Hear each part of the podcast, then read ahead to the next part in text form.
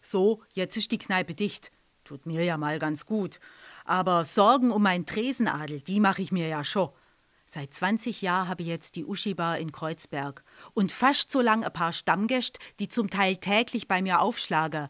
Und manchmal denke ich, ich sollte mich bei der Krankenkasse zertifizieren lassen und mir ein Sofa in der Lade stelle, weil was ich mir da so anhöre. Und dann frage ich mich jetzt, was mache die Leute eigentlich ohne mich? In einem schwachen Moment habe ich meine Handynummer auf Facebook gepostet. Und das hätte ich besser bleiben lassen. Hallo? Petra, bist du das? Ja klar. Ah, gut. Was kann ich für dich tun?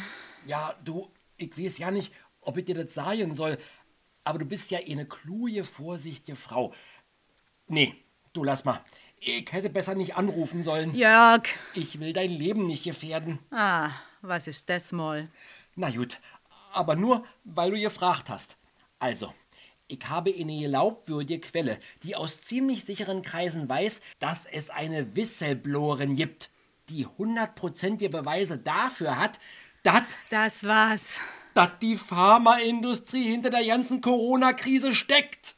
Die Pharmaindustrie. Genau. Die sollen bei den Karnevalsumzügen die Viren gesprüht haben, bloß um Kohle zu machen. Ja, aber womit denn? Es gibt doch gar keinen Impfstoff gegen Corona. Genau.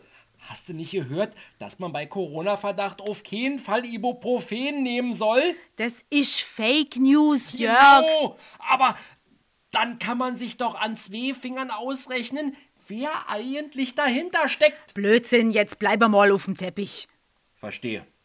Du denkst, ich hänge irgendwelchen Verschwörungstheorien an. Ja, also es wäre ja nicht das erste Mal. Du arbeitest also auch für die? Das hätte ich nicht von dir gedacht.